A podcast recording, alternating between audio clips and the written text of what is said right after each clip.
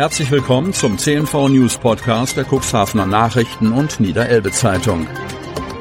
In einer täglichen Zusammenfassung erhalten Sie von Montag bis Samstag die wichtigsten Nachrichten in einem kompakten Format von sechs bis acht Minuten Länge. Am Mikrofon Dieter Büge. Donnerstag, 11. Mai 2023. Hisbollah-Mitglied im Kreis Cuxhaven festgenommen. In den Kreisen Cuxhaven und Aurich hat die Bundesanwaltschaft zwei mutmaßliche Mitglieder der radikal-islamischen Hisbollah-Miliz festnehmen lassen. Bei ihnen handelt es sich um einen Libanesen und einen Deutsch-Libanesen, wie die Behörde in Karlsruhe am Mittwoch mitteilte. Abdul Latif W. wurde im Kreis Cuxhaven durch Kräfte des Bundeskriminalamts festgenommen. In welchem Ort der Zugriff erfolgte, verrät die Bundesanwaltschaft auch auf Nachfrage mit Hinweis auf die Persönlichkeitsrechte nicht. In solchen Fällen erfolgt immer nur die Angabe des jeweiligen Landkreises, verdeutlicht Michael Ramöller, stellvertretender Pressesprecher des Generalbundesanwalts beim Bundesgerichtshof. Der Deutsch-Libanese Abdul Latif W. soll sich den Angaben zufolge spätestens im Jahr 2004 der Hisbollah angeschlossen haben. Er soll als Auslandsfunktionär und Angehöriger des Al-Radwan-Bataillons agiert haben. Dabei handelt es sich um eine Eliteeinheit des militärischen Arms der Hisbollah. Ende 2015 bis Anfang 2016 habe er kämpfende Einheiten des Bataillons in Syrien besucht, um deren Kampfeswillen zu stärken. Der Deutsch-Libanese soll den Angaben zufolge ab 2012 Vorsitzender des Vereins Al-Mustafa-Gemeinschaft e.V. in Bremen gewesen sein. Vor einem Jahr wurde der Verein verboten. Er habe die Vereinstätigkeit nach den Vorgaben und Zielen der Hisbollah ausgerichtet. Zudem soll er unter anderem Auftritte von Predigern, die der Vereinigung zugehören oder ihr ideologisch nahestehen, organisiert haben, führt die Bundesanwaltschaft aus. Ab 2018 soll Abdul Latif W. an der Gründung einer Jugendgruppe des Vereins mitgewirkt haben. Zu im Libanon auffälligen Führungskadern der Hisbollah habe der Mann Kontakt gehalten und die Führungskräfte über die Tätigkeit des Vereins Al-Mustafa-Gemeinschaft e.V. informiert. Warum sich Abdul Latif bei seiner Festnahme im Kreis Cuxhaven aufgehalten hat, will die Bundesanwaltschaft nicht sagen. Auch welche Verbindungen er möglicherweise ins Cuxland pflegt, bleibt nach Nachfrage unklar. Beide Männer sind der Mitgliedschaft in einer terroristischen Vereinigung im Ausland dringend verdächtig, wie die Bundesanwaltschaft mitteilte. Sie wurden auf Grundlage der Haftbefehle des Bundesgerichtshofs festgenommen. Die Männer sollten noch am Mittwoch dem Ermittlungsrichter des Bundesgerichtshofs vorgeführt werden. Viele Gastronomen sehen eine Energiekostenpauschale eher kritisch. Kreis Cuxhaven Essen gehen ist teurer geworden. Die allgemein gestiegenen Preise für Zutaten, Energie und Personal schlagen sich auf den Speisekarten nieder. Einige Restaurants, auch in Cuxhaven und umzu, haben begonnen, wegen explodierender Ausgaben eine Energiepauschale für Gäste einzuführen. So soll zumindest ein Teil der Mehrkosten abgefangen werden. Doch viele Gastronomen sehen dieses Thema eher kritisch.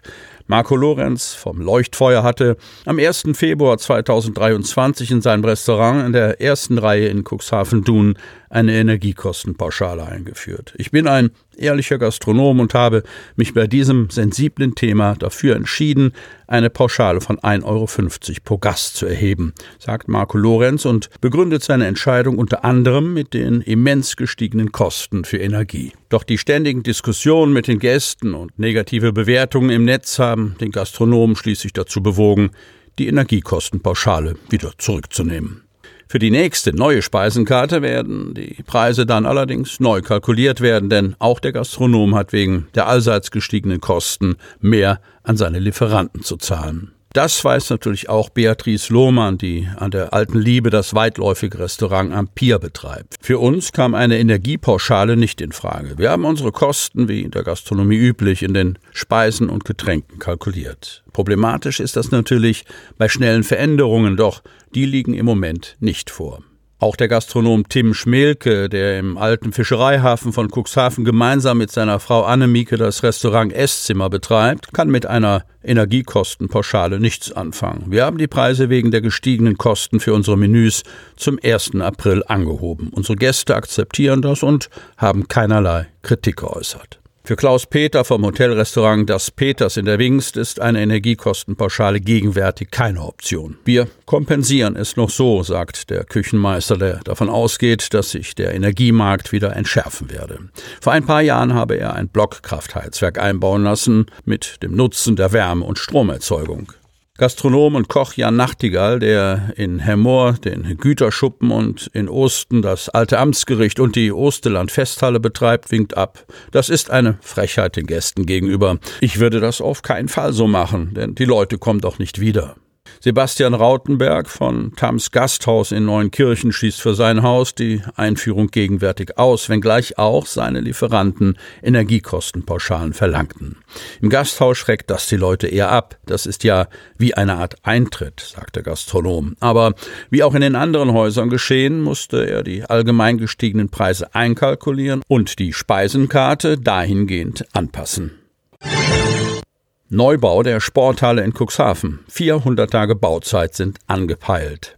Die neue Sporthalle in Cuxhaven wird greifbarer. Anfang kommenden Jahres sollen die Bauarbeiten beginnen und müssen zügig abgeschlossen werden. Für den Neubau der Vierfeld-Sporthalle ist der Grundsatzbeschluss schon lange gefasst. Der Landkreis Cuxhaven bewege sich als Bauherr exakt in den Planungen, wie Landkreissprecherin Stefanie Bachmann auf Nachfrage mitteilte.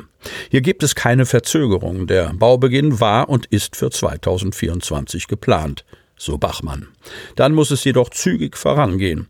Bis Ende 2025 muss der Bau laut Förderrichtlinien abgeschlossen sein. Ansonsten würden eine der wesentlichen Säulen des Projektes wegbrechen. 400 Tage Bauzeit sind angepeilt. Rund drei Millionen Euro Zuschuss bekommt der Landkreis als Bauträger aus dem Bundesprogramm Sanierung kommunaler Einrichtungen in den Bereichen Sport, Jugend und Kultur.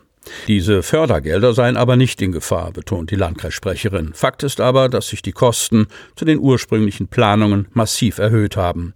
War noch vor knapp zwei Jahren von Baukosten in Höhe von knapp 14 Millionen Euro die Rede, sind es mittlerweile mehr als 18 Millionen Euro.